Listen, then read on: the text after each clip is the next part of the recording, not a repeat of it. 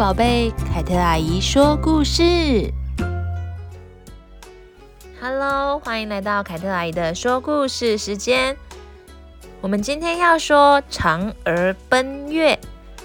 后羿射下了九个太阳之后，人间的老百姓为了感谢他，便推举后羿做皇帝。后羿在人间做皇帝是很享福的。每天吃山珍海味、稀奇的水果，住在最华丽的宫殿里。天气冷了，他叫老百姓到深山里猎来虎豹，剥下皮给他做袍子；热了，他叫几十个宫女替他挥扇子，一刻也不休息。过着这样舒服的日子，实在不比天上的时候差。可是后羿他并不满足。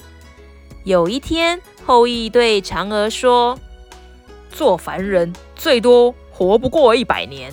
我想，像我这样的大英雄，又是万人之上的皇帝，竟然也会像普通人一样死去，真是令我生气。”嫦娥说：“如果你尽力做一个好皇帝，将来百姓世世代代都会纪念你。”这不是比长生不老更有意义吗？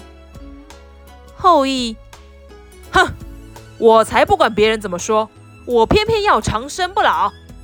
后羿打定了主意，要找到长生不老的方法。他在城门口贴出告示，宣布：要是谁知道长生不老的方法，就赏他一万两黄金。可是。老百姓哪里会知道长生不老的方法呢？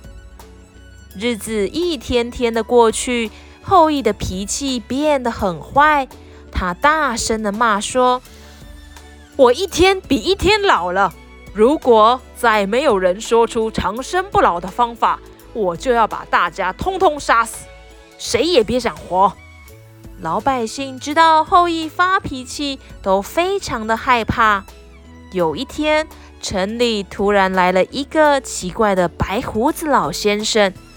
他拄着拐杖走进后羿的皇宫里，对后羿说：“我知道长生不老的方法，在很远很远的地方住了一个叫王母的神仙，他有长生不老的药啊。”后羿高兴地从宝座上跳了下来，说：“哈，太好了！快告诉我，王母住在哪里？”白胡子老先生慢吞吞地说：“他住在大地西边的安慈山山顶上。”后羿听了，立刻坐上一辆马车，飞快地出发。后羿一去就是好几天。嫦娥住在宫殿里。有一个晚上，她独自一个人走到花园里散步。月亮在深蓝的天空，像一个大玉盘，散发出柔和又美丽的光芒。嫦娥看着月亮，心里忧愁的想：自从后羿做了人间的皇帝之后，每天只顾着享受，脾气变得越来越坏。他不但不替老百姓做事，反而把老百姓当作牛马一样驱使。如果后羿找到了仙药，变得长生不老，那么百姓的苦不是受不完了吗？这时候，后羿不眠不休地前进，终于来到了大地西边的安慈山。他在山下抬头一看，山上笼罩了紫色的浓雾，不时还有神秘的火光闪耀，看起来神秘又危险。后羿下车往山上走去，说也奇怪，他每往上爬一步，紫雾和火光就退开了，露出青色的山石，爬呀爬的。爬到了最高的山顶，后羿到处张望，山顶上光秃秃的，什么也没有。突然，背后传来了一阵可怕的“呼”的呼啸声。后羿转头一望，看见一个相貌很奇怪的老太太坐在山洞里。她长了一嘴尖牙，身后还拖着豹子的尾巴。刚才像野兽一样的笑声，原来是老太太在大笑呢。老太太对后羿说：“哈哈哈，你就是射下九个太阳的大英雄后羿吗？”后羿挺起胸膛说：“对，我就是后羿。你是谁？”“我就是你要找的王母。”老太太说：“你来的原因我全明白，你是要来向我求长生不老药的。”哈哈哈哈。后羿一听，他就是王母，连忙跪了下来，向他求药。王母一挥手，三只像青玉雕出来一样透明的发亮的青鸟，合力衔了一个葫芦飞过来，放在王母手上。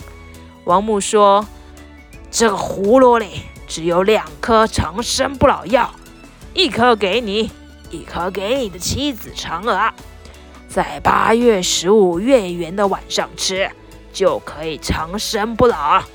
不过药只有两颗，你可别弄丢了。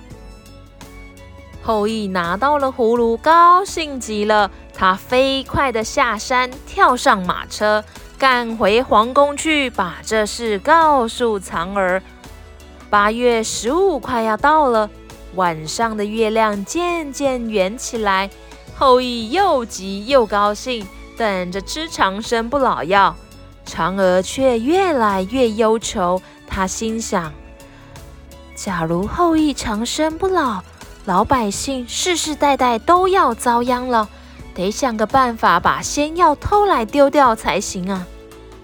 十五日晚上，月亮快要升起的时候，嫦娥穿了一身纯白的美丽衣服。拿了银子做的酒壶，对后羿说：“过一会儿我们都要吃仙药了，现在让我们喝酒庆祝一下吧。”后羿开心的大笑，说得对，我要好好喝几杯。他不知道嫦娥在酒壶里灌了最厉害的烈酒，后羿才喝了三杯就醉得睡着了。嫦娥看后羿在床上熟睡了，便悄悄地偷走后羿藏起来的葫芦。他把葫芦里的两颗仙药倒出来，正想找方法把它丢掉，一不小心，他碰翻了烛台，发出“哐当”一声，惊醒了后羿。后羿追过来，大声喊：“嫦娥，你怎么偷我的仙药？”嫦娥看到后羿追过来，心里一着急，就把两颗仙药吞进肚子里了。这时候，奇怪的事发生了，嫦娥只觉得一阵清凉的气通到肚子里，身体突然变得轻飘飘的、软绵绵的，站也站不稳。嫦娥两脚离地，像一片云烟似的飞了起来。很快的，她飞出了宫殿的窗子，越飞越高，飞向繁星万点的夜空，飞向皎洁的月亮。后羿看到这个情形，赶紧取来弓箭，对着天空中的嫦娥胡乱射箭。后羿本来是世界上最伟大的神射手，可是自从他做了皇帝之后，变得好吃懒做，箭也射不准了。后羿失去了长生不老药，只好像普通人一样留在凡间等待老去。至于嫦娥呢，她飞呀飞呀，就这样飞到圆圆的月亮去了，并且永远的住在月亮里了。哇，小朋友，我们今天的故事就说到这边。嫦娥奔月呢，它算是。中秋节其中的一个神话故事，哎，中秋节好像还有其他故事哦，阿姨再来说给你们听。好啦，我们今天就要在这边说晚安喽，拜拜。